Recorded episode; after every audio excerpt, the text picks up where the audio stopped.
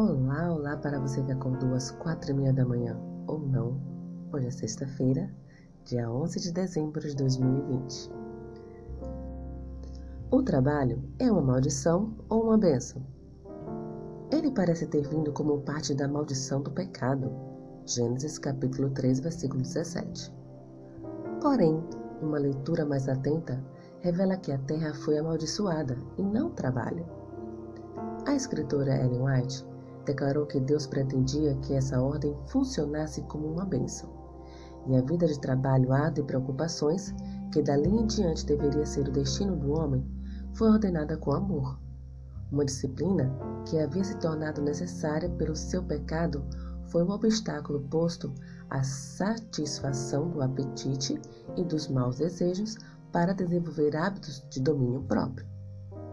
Fazia parte do grande plano de Deus para restaurar o ser humano da ruína e degradação do pecado.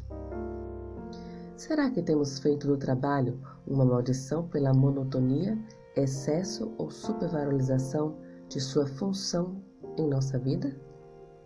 Qualquer que seja a nossa situação, precisamos colocar o trabalho em sua perspectiva adequada. E a educação cristã deve ensinar as pessoas para que elas aprendam o valor do trabalho mas, ao mesmo tempo, que não façam dele um ídolo.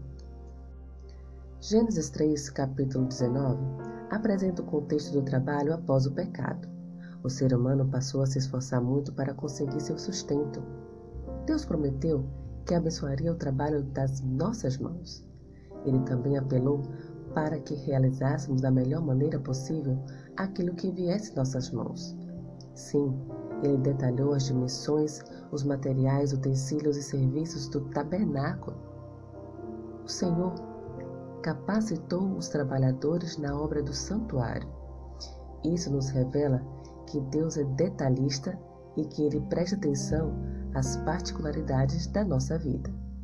Devemos ter amor, alegria, paz, longanimidade, benignidade, bondade, fidelidade, mansidão e domínio próprio.